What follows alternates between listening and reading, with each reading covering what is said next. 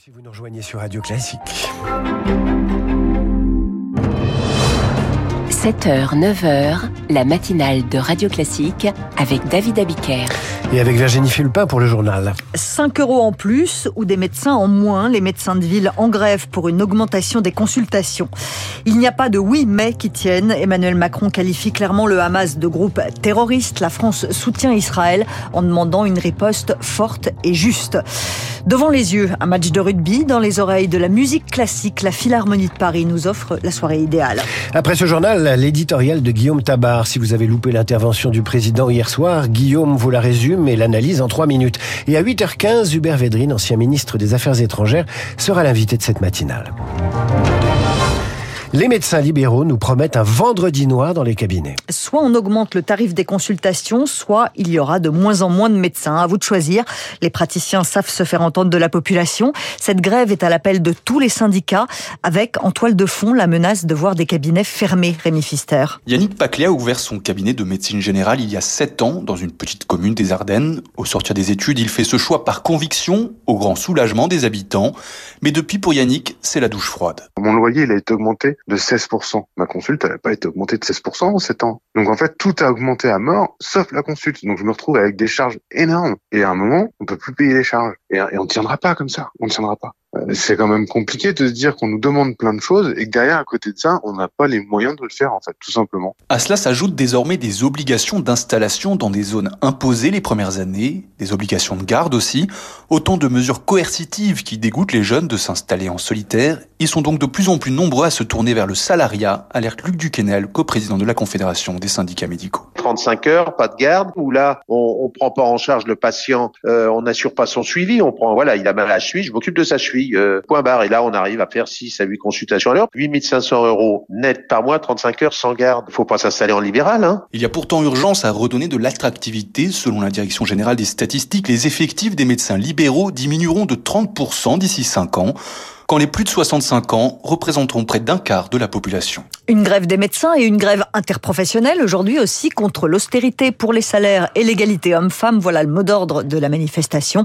La mobilisation s'annonce assez faible et il n'y aura que très peu de répercussions dans les transports. Israël appelle les habitants de la ville de Gaza à évacuer vers le sud. Mais les civils ont 24 heures chrono pour se déplacer. L'ONU a appelé Israël à annuler cet ordre d'évacuation. Trop de monde en trop peu de temps, ça peut conduire à une catastrophe humanitaire. Les Nations Unies essaient de préserver les civils de la bande de Gaza en demandant la mise en place d'un couloir humanitaire, ce que réclament aussi les États-Unis et la France d'ailleurs. C'est par une allocution télévisée solennelle qu'Emmanuel Macron s'est adressé aux Français hier soir sur ce conflit au Proche-Orient. D'abord, le président a préféré être très clair, soutien à Israël et combat contre le terrorisme. Nous savons dans notre chair que rien ne peut justifier le terrorisme. Il ne peut jamais y avoir de oui mais. La France condamne de la manière la plus ferme ces actes atroces. Et disons-le clairement, le Hamas est un mouvement terroriste.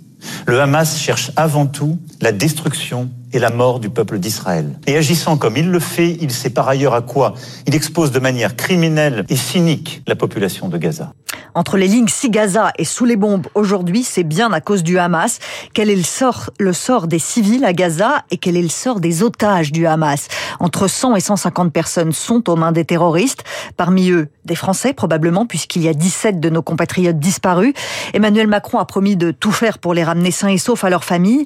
Mais dans le gouvernement israélien, certaines voix expliquent que pour détruire le Hamas, il faut être cruel et ne pas trop penser aux otages. Étienne Digna est spécialiste des négociations d'otages. Pour lui, Israël ne cédera pas aux pressions étrangères les Américains sont eux-mêmes adeptes d'une très grande fermeté en matière d'otages.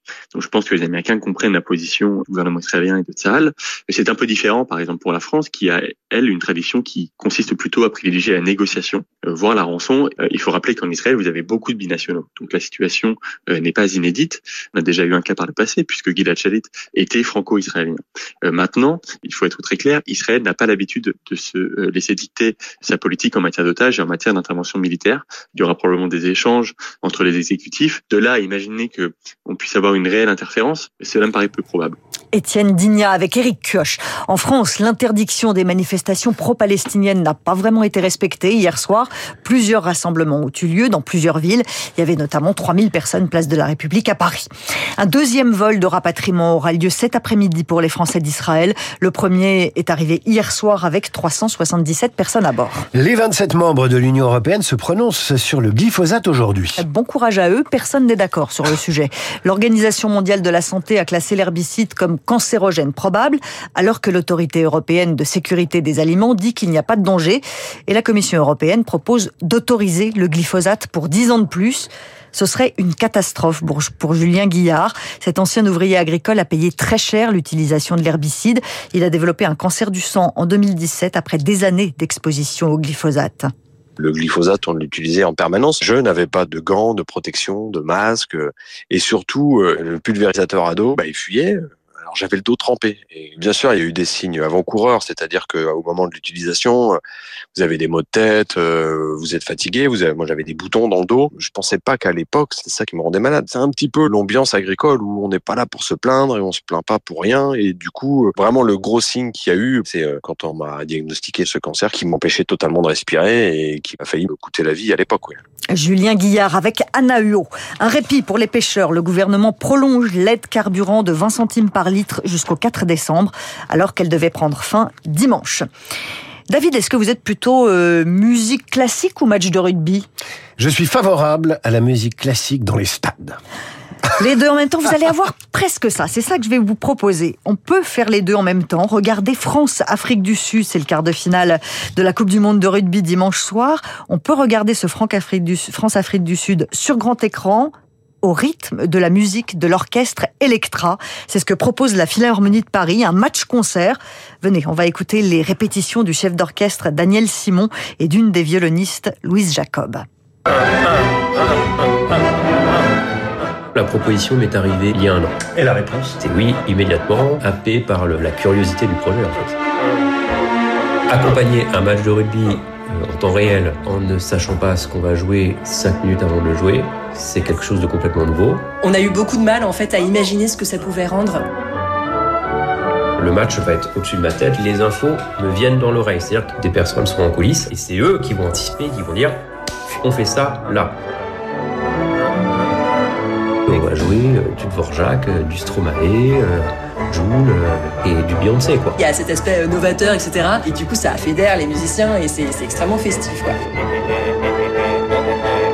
La concentration, ça va être vraiment la chose qui va être primordiale pour nous. Vraiment faire complètement abstraction du public, de ses réactions. Surtout quand ça va chauffer et surtout quand ce sera dimanche soir avec la France, où on va être là. Ah ce qu'il faudra de notre part, c'est évidemment être extrêmement attentif aux gestes du chef d'orchestre, vraiment ne pas en perdre une miette. On est accueillis dans des conditions absolument royales. C'est vraiment de l'excitation mêlée à du trac. Il y a une hâte, il y a une envie. Finalement, c'est une expérience qui va être super bénéfique pour tout le monde. Donc allons-y, quoi. Alors, il n'y a pas que de la musique classique. Oui, parce que ça, ça me paraît pas appartenir au répertoire euh, habituel. Pas forcément. C'était un reportage de Johan Tritz pour euh, Radio Classique. Des mélodies en Ovalie pour Virginie à la Philharmonie. Je vous souhaite un excellent week-end, Virginie. À oh, lundi. Je vous ai fait un poème, là, hein, quasiment. Dans un instant, l'éditorial de Guillaume Tabar. Si vous avez loupé l'intervention hier soir du président de la République, Guillaume vous la résume et l'analyse en trois minutes. Et puis ensuite, Hubert Védrine, ancien ministre des Affaires étrangères, sera l'invité de cette matinale.